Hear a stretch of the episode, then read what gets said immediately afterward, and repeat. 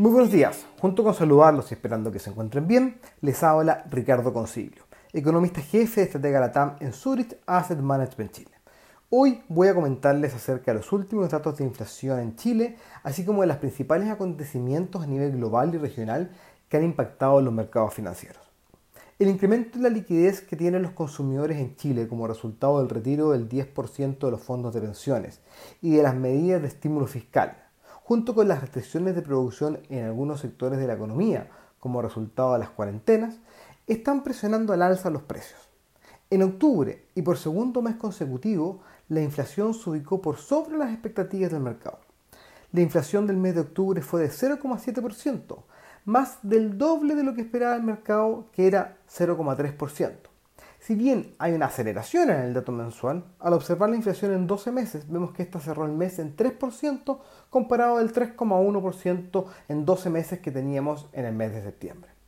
Con esto, la inflación acumulada al año alcanza 2,8%.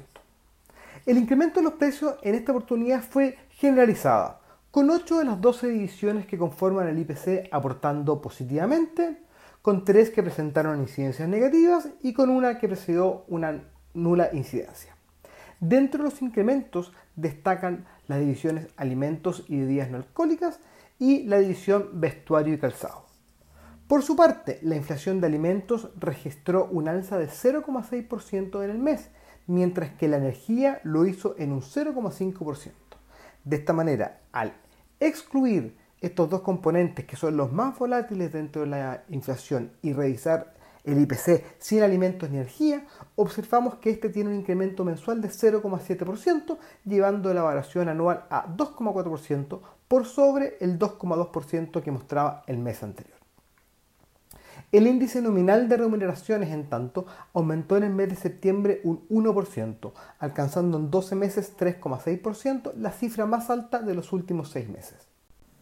Pese a las sorpresas inflacionarias que hemos visto en estos últimos dos meses, no vemos riesgos inflacionarios, ya que la holgura existente en el mercado laboral, junto con el output gap, evitarían que la inflación superase el 3%. Respecto a los acontecimientos internacionales, el triunfo en Estados Unidos de Joe Biden, que ya habría alcanzado más de los 270 votos electorales necesarios para convertirse en el próximo presidente electo de los Estados Unidos, ha seguido siendo bien percibido por los mercados financieros, los que han subido desde el día de su elección. A esto hay que agregar el anuncio del día lunes del laboratorio Pfizer respecto del éxito que está mostrando su vacuna, lo que dio un impulso adicional a la renta fija corporativa, así como a las bolsas, la que dentro del día alcanzaron niveles máximos para luego la euforia revertir parte de estas ganancias y normalizar sus resultados. Si bien la vacuna pareciera estar más cerca, todavía los números de casos siguen creciendo en forma importante en el hemisferio norte, en la medida que además nos estamos acercando al invierno en esta zona geográfica, lo que todavía pone en riesgo la recuperación económica y que además tomará tiempo lograr vacunar a toda la población como para poder eliminar los riesgos del virus. Algunos analistas también han señalado que este avance podría incluso reducir el estímulo fiscal que se podría implementar en Estados Unidos. Esto motivaron a que las bolsas devolvieran parte de lo ganado luego del anuncio. Además, se observó un cambio respecto a los sectores que mostraban mejores resultados, en donde los sectores que han sido más afectados negativamente por la pandemia lideraron el rally. Por otro lado, en Perú, el Congreso aprobó la moción para destituir al presidente Vizcarra con 105 votos a favor, 19 en contra y 4 abstenciones superando claramente los 80 votos necesarios para su aprobación y mostrando una amplia mayoría respecto de esta decisión. En consecuencia, el presidente del Congreso, Manuel Merino, asumió como presidente de la República, quien además mantendrá, de acuerdo a la Constitución de Perú, su rol en el Congreso y deberá nombrar a un nuevo gabinete.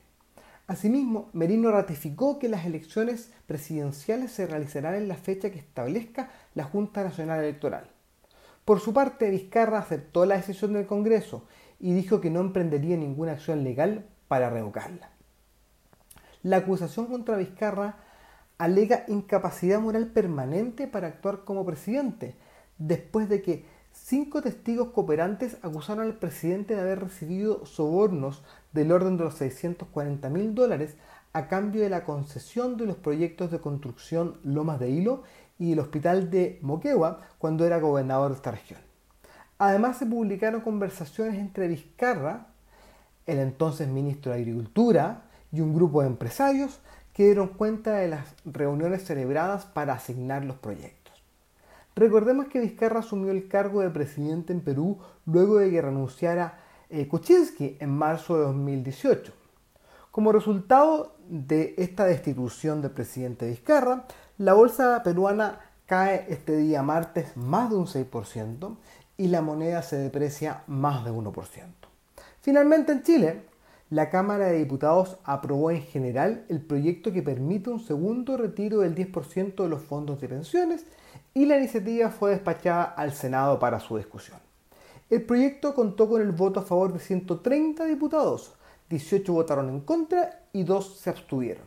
Esta votación superó en votos favorables a la primera, superando con creces, por lo tanto, los tres quintos necesarios para ser aprobada, y también incluso superando los dos tercios, lo que podría contener al Ejecutivo para que no lleve este tema al Tribunal Constitucional.